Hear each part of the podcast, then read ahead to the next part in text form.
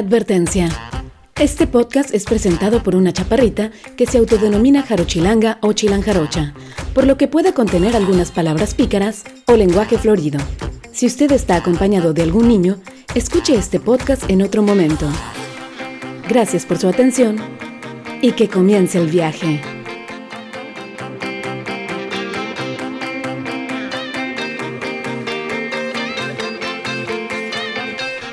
Bienvenidos al podcast. Mi nombre es Paulina Ceballos. Gracias por escucharme. El día de hoy el podcast será un viaje a un país del Medio Oriente, un país con una riqueza cultural, con una riqueza histórica inmensa, además con una gran diversidad de paisajes naturales. Nos vamos de viaje a Turquía. En el 2012, para celebrar mi graduación de la universidad allá en Roma, me lancé con mi mamá a Turquía. Visitamos Istambul, la cual me sorprendió por ser una ciudad moderna, eh, pues encantadora, un poco ecléctica. Y después nos lanzamos en autobús a Capadocia en donde pudimos ver muchísimos templos bastante antiguos, donde pudimos ver unas construcciones maravillosas y donde se dice también que eh, la primera trilogía de Star Wars, la original, aquella por George Lucas, o los episodios 4, 5 y 6, pues algunas partes se filmaron ahí en Turquía.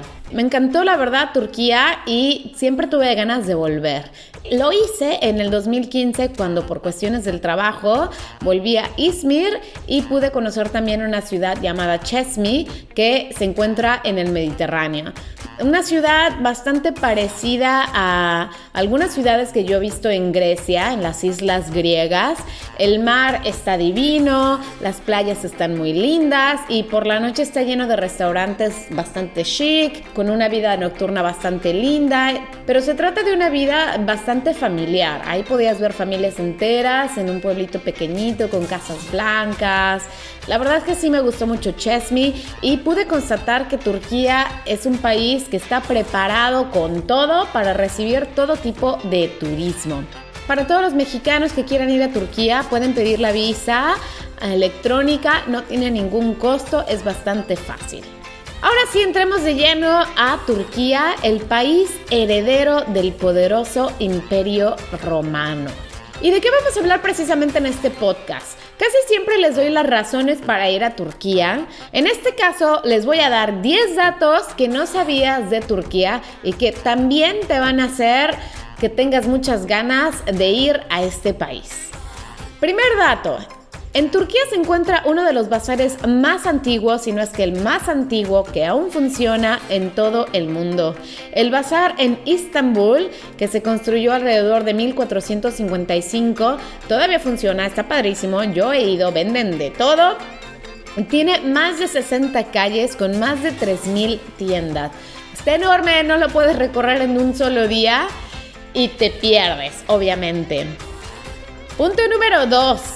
En Turquía hay postres bastante peculiares. Además de que se dice que el arca de Noé pues llegó ahí a Turquía, en Turquía se prepara un postre que se dice que fue inventado en el arca de Noé en los últimos días, ya cuando pues escaseaban los alimentos.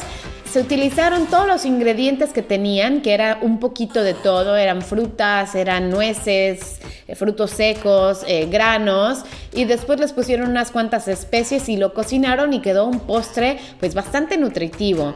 Este postre aún se puede encontrar en Turquía, se llama ashure y lleva eh, pues granada, lleva higos, lleva dátiles, lleva pues algunos otros cereales y la receta la pueden encontrar en internet. Pero además de este postre del arca de Noé, pueden encontrar un postre con pechuga de pollo. Es un postre en donde el pollo se cuece y se le agrega leche, azúcar y canela. Y la verdad es que no es nada, nada mal, ¿no? Algunos de nuestros platos, pensando en que tenemos los chiles en hogada que lleva dulce y salado, para los que están pensando guacala, pues nada más acuérdense de eso. O acuérdense el del mezcal de pollo. Y a lo mejor iban a decir, bueno, pues sí, a lo mejor no estaría tan mal el postre de pechuga de pollo. Tercer dato de Turquía. Turquía es el octavo país más visitado en el mundo en el 2017 y tiene 13 sitios que son declarados Patrimonio Cultural de la Humanidad por la UNESCO y tiene muchísimos más que están esperando. La verdad es que en Turquía hay muchísimo que ver, hay muchísimas cosas bastante antiguas y tienen incluso monumentos más viejos que los de Stone Age. Punto número 4. Se cree que los tulipanes son holandeses, pero no, los tulipanes vienen de Turquía y fueron una de las cosas que fueron exportadas a Europa por eh, los turcos. También gracias a los turcos en Europa se encuentra el café y las cerezas. Dato número 5. Istambul es la única ciudad en el mundo que se encuentra en dos continentes. Además es la ciudad más grande de Europa. Gran parte o la mayor parte de Istambul realmente se encuentra en la parte del continente asiático y una pequeña parte se encuentra en el continente europeo. Y bueno, si se lanzan a Google Maps pueden ver que está conectado por un puente, que realmente el río Bósforo es el que divide a Estambul y pues a estos dos continentes. En Istambul también hay un metro que conecta estos dos continentes y además se encuentra un funicular que es el segundo más viejo del mundo después del metro de Londres. Dato número 6. Se dice que la primera iglesia cristiana construida o instituida en el mundo se encuentra en Turquía y que es la Gruta de San Pedro. Hay muchísimas iglesias cristianas bastante antiguas en Turquía y a pesar de que Turquía pues ahora es un país musulmán, tienen muchísimo respeto y tienen muchísimo peregrinaje cristiano, católico que quieren ir a estos lugares. En Turquía hay mucho turismo religioso y precisamente por estos motivos. Dato número 7. Muchísimos países Dicen que este famoso gordito, que este famoso personaje nació en sus tierras, pero realmente el famoso Santa Claus nació en Turquía y fue en el tercer siglo después de Cristo. Han habido muchísimos historiadores, han habido excavaciones en donde se dice que encontraron los restos de Santa Claus, un santo que era muy humilde, pero que también hacía muchas obras de caridad y daba muchos regalos, sobre todo a los niños. Bueno, pues se encontraron sus restos en Pattaya, en Turquía. Bueno, pues donde haya nacido Santa Claus no importa, porque si eres creyente, Santa siempre vivirá en tu corazón. Dato número 8. La palabra harem viene del árabe que significa prohibido y se utilizaba para designar las habitaciones privadas donde el sultán vivía con sus cientos de concubinas y con sus hijos también. Durante la época del sultán Suleimán el Magnífico, que fue uno de los sultanes más importantes en la historia de Turquía, el que más relieve, el que más desarrollo llevó a su país, bueno, pues durante su época, el harem del Topkapi Palace, que era donde vivía el sultán en Estambul, tenía mil mujeres. Así es que imagínense qué tan grande era este harem. Y bueno, no me quiero ni imaginar cómo le hacía el sultán. Aparte que la mayoría de los sultanes estaban pesaditos, ¿eh? Solamente un sultán, porque híjole, las mujeres costamos caras, ¿no? Punto número 9.